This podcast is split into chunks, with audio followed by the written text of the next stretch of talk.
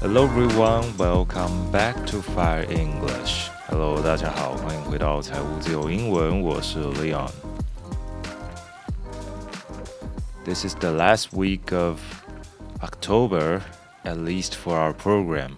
So we have a lot of news to share with you today. And so each news article will be shorter than before.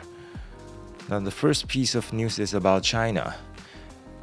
Police in China recently rescued about 1,000 cats that were being transported to a slaughterhouse in the eastern province of Jiangsu to be fraudulently sold as pork and mutton. 这是一起非常骇人听闻的案件哦。在中国呢，警察救出了一千只左右的猫，那么原本是要被送到 slaughterhouse，S L A U G H T E R H O U S E slaughterhouse，也就是屠宰场、宰杀场哦。那我们如果把 house 这个字去掉，slaughter 就是宰杀的意思哦。所以它原本是要被 fraudulently sold as pork and mutton。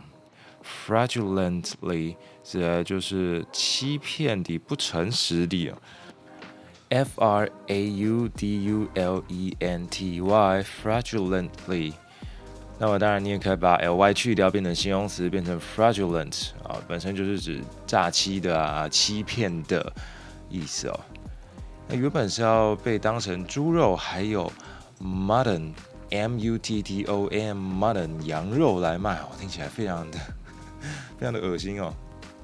But fortunately, they were rescued. They were intercepted after animal activists tip of police, having noticed a large number of nailed wooden boxes carrying cats near a cemetery. 哇，这个就更扑朔迷离了。这个动保人士发现了这群猫，不过他是怎么发现的呢？They saw a lot of nailed wooden boxes，啊，是有上锁的这种木头箱子。Carrying cats near a cemetery，竟然是在坟墓墓地的 附近看到这么多的箱子啊！哇，这听起来又更更神秘了，更可怕了一点。So they tipped off police. Tip off, T-I-P-O-F-F, to tip someone off，啊，有这个通通风报信的意思哦，或者是警告人家有事情可能会发生的意思哦。那么在这边当然就是向警察报案了。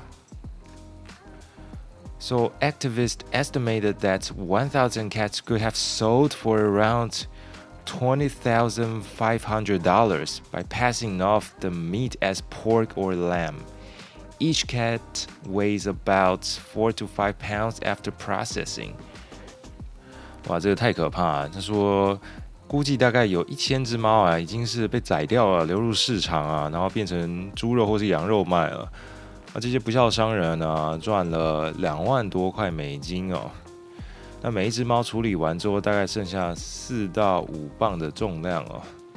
Actually, the news article uh, also shows several pictures, but uh, they're just too gross.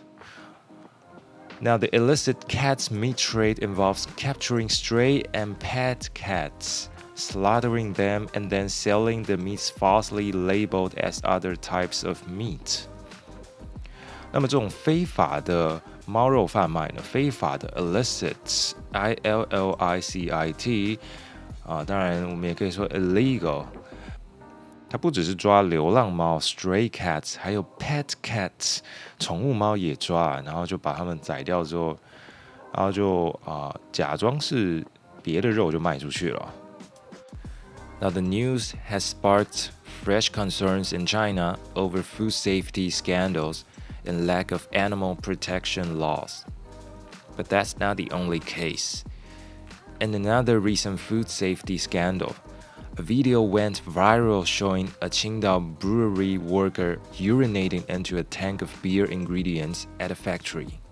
大家可能也有看到这个爆红的影片哦，Go G o v i r a l go viral 指的就是爆红哦，通常是用在网络上呃的这些影片啊，或者是迷音等等的。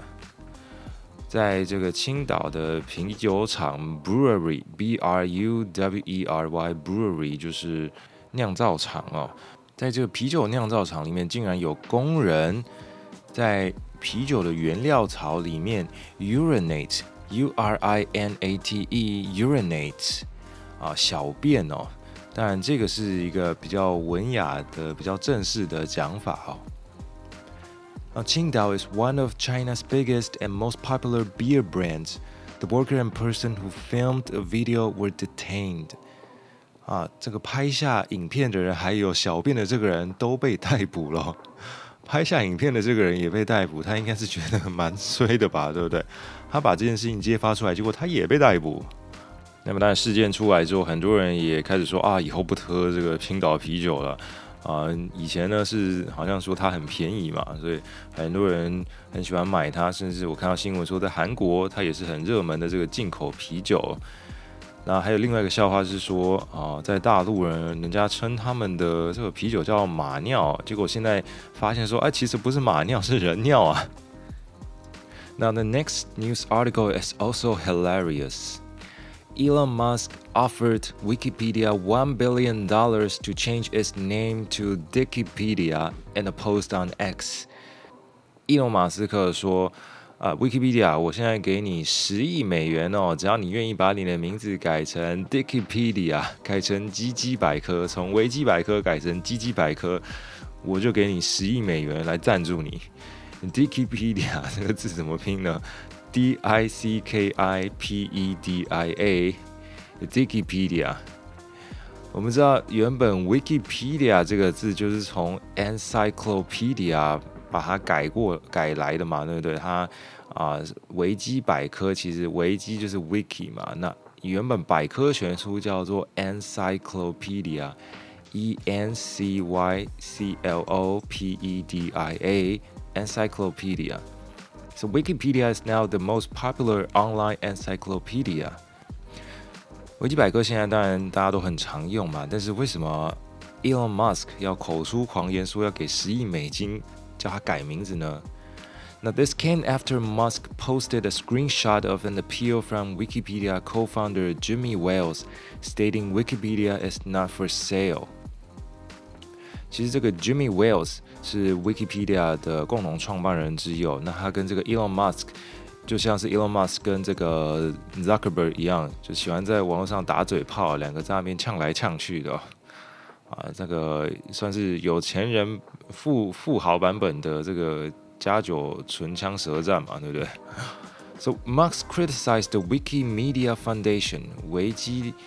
的这个基金会哦，Wikimedia Foundation，也就是 Wikipedia 背后的这个组织哦，维基媒体基金会，for asking for donations, questioning what the money is needed for. So Wikimedia Foundation previously asked its readers to donate the foundation in order to maintain the administration, the maintenance of the website. 这个维基媒体基金会呢，之前呢呼吁这个读者啊，就是说你来浏览我们网站的人呢，哎，可以就是稍微抖内一下，赞助一下，当一下我们干爹哦，这样我们网站可以营运的更顺利啊。But Elon Musk says, Have you ever wondered why the Wikimedia Foundation wants so much money? It certainly isn't needed to operate Wikipedia. You can literally fit a copy of the entire text on your phone. So what's the money for？好，这个马斯克在他自己的 X 上面推文说：“你有没有想过啊，Wikimedia Foundation 跟你要这么多钱干嘛呢？呃，那个整个 Wikipedia 上面的文字啊，其实一台手机就够存了。他们要这么多钱来营运 Wikipedia，到底是干嘛的？”他就提出了这个质疑嘛。那当然，他也提出了他一贯这种荒谬作风的要求。要求 Wikipedia 改成 Dikipedia。Actually, uh, Musk has frequently criticized and mocked Wikipedia since taking over X. Wikipedia co-founder Jimmy Wales has condemned some of Musk's action on X. 这个 Jimmy Wales 就像前面说的，他跟这个 Musk Elon Musk 已经吵很久了。He previously condemned Musk's decision to censor critics ahead of the Turkish presidential election. Also, there has been a lot of misinformation after Musk took, took over X and changed the name. And actually, somebody said that uh, it's okay, you can just take the $1 billion offer and then change the name back. 有一个人就说啊，那你就接受这十亿美元啊，然后收下来之后，你再把名字改回去就好了嘛。 So Musk is like, I'm not a fool. You need to keep the name for at least one year. 他说：“你至少这个基基百科这个名字，你要留在上面留一年，你才可以拿我这个十亿美元哦。哇，这个有钱人的打嘴炮，有钱人的这种小孩子吵架呢，真的是非常难想象的。Next, did you see the drama going down with the UN Secretary General and Israel? Here's the deal. Recently, we know that the militant group Hamas launched a deadly attack in Israel, killing over 1,400 people. Now, Israel clapped back by bombing Gaza, causing thousands of deaths as well. 但这些事情我们已经讲了两个礼拜，大家大概也都知道，他们就是打不完嘛，对不对？这个哈马斯还有以色列哦，那么以色列反击加沙走廊也造成很多人死亡哦。Clap back 这个片语呢，意思就是反击哦，C L A P B A C K，clap back。And then the UN Secretary General Antonio Guterres makes a speech at the Security Council condemning Hamas attacks, but he also says the attacks didn't happen in the vacuum. 这位 Antonio Guterres 又是何方神圣呢？他也就是现在的联合国秘书长 Secretary General。哦，这个字我们在上一个单集中才提到。Antonio Guterres 他是葡萄牙人哦， 他在这个安全理事会上面就谴责哈马斯嘛，但是他也说啊，这个哈马斯他要攻击以色列并不是空穴来风的、哦、，didn't happen in a vacuum。happen in a vacuum, V A C U U M vacuum，就是我们在讲那个吸尘器 vacuum cleaner 的这个字哦。So he's basically implying that Israel's actions over the years contributed to the violence. 啊，听他们这一说，所以他是在怪罪以色列自作孽不可活喽。So, well, Israel was not having it. Their ambassador accused Guterres of justifying terrorism and called for him to resign. 啊，这个以色列的代表，这个联合国的代表叫做 Erdan。Erdan, 他就说啊，你这个 Guterres，你这样讲就是在支持 terrorism，支持恐怖主义喽。那你就给我下台吧！你这种支持恐怖主义的人，怎么可以当 Secretary General 呢？So uh, Israel doubled down, saying he should apologize or step down. 那么我们就来听听看这个 Antonio Guterres 到底说了什么，激怒了以色列呢？He says. I have condemned unequivocally the horrifying and unprecedented 7th October acts of terror by Hamas in Israel. Nothing can justify the deliberate killing, injuring, and kidnapping of civilians, or the launching of rockets against civilian targets. It was important to also recognize the attacks by Hamas did not happen in a vacuum. The Palestinian people have been subjected to 56 years of suffocating occupation. 好，大家听听看，如果你是以色列人，会不会觉得很生气呢？其实我觉得这样听完之后，他是两边都得罪了吧？是不是？他先说 I have condemned unequivocally, unequivocally，啊，非常明确的，U N E。Q U I V O C A L L Y unequivocally 是一个很强烈的字，代表 absolutely 非常明确的 clearly，他非常明确的谴责这个十月七号哈马斯所哈马斯所发起的这个攻击哦。他说，Nothing can justify the deliberate killing, injuring and kidnapping of civilians。所以他其实针对的是说啊，你不能攻击这些平民嘛，不能攻击 civilians。但是他也说到说。哈马斯为什么来攻击呢？不是空穴来风。我们前面讲过嘛，因为这个巴勒斯坦人过去五十六年来不断被以色列占领了许多的土地哦，suffocating occupation，他用了 suffocating 令人窒息的这个字来形容哦。 So that's why the Israeli ambassador Erdogan accused Guterres of justifying terrorism and called for his resignation. And also, Israel will not issue any visas to UN representatives due to his remarks. And the last piece of news is about America. The House Republicans have finally elected a new speaker to replace Kevin McCarthy. After weeks of chaos and multiple failed votes, the GOP has rallied around Congressman Mike Johnson of Louisiana as their new leader. 之前我们讲到说，Kevin McCarthy 他被罢黜了之后呢，众议院呢是停摆了好几个礼拜。 那么现在终于有一个新的众议院长选出来的，他叫做 Mike Johnson，他是代表 Louisiana 的。So who is this guy and how he would manage to become Speaker of the House when Kevin McCarthy couldn't get the votes. Johnson's been in Congress since 2017 and was most recently Vice Chair of the House Republican Conference. 这位 Mike Johnson 呢，在二零一七年就已经进到了众议院，而且他是担任 House Republican Conference 的 Vice Chair 啊副主席哦。这个 House Republican Conference 叫做众议院共和党会议哦，简单的来讲就是一个共和党的一个议会的党团哦。那共和党还有另外一个很大的党团叫做 Freedom Caucus。Freedom Caucus 的中文就叫做自由党团哦。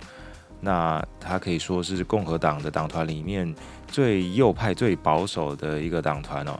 Caucus 这个字，C A U C U S 指的就是党团哦。那 Mike Johnson is seen as conservative, but um, he wasn't as much of a controversial or polarizing figure as some other options. Like Jim Jordan, we mentioned him before, he was originally supported by the Freedom Caucus. However, he wasn't able to get support from more moderate Republicans, so this sunk his speaker bid. So while the Freedom Caucus favored Jordan initially, he did not have broad enough appeal to get to 218 votes needed And so Mike Johnson ended up being a compromise candidate that the Freedom Caucus would accept while also getting support from Republicans outside the Freedom Caucus. And actually, uh, Mike Johnson is also quite conservative is against the right of abortion and LGBTQ, and he's also an advocate of Trump. 总而言之，他们现在总算是暂时选出了一个议长了。接下来就看看 啊，美国众议院究竟还会有什么样子的乱子呢？So I guess that's all for our program today. I hope you like the news articles today. And if you like the program, don't forget to share it with your friends and remember to check out the vocabulary words in the show notes. I'm Leon. See you next time.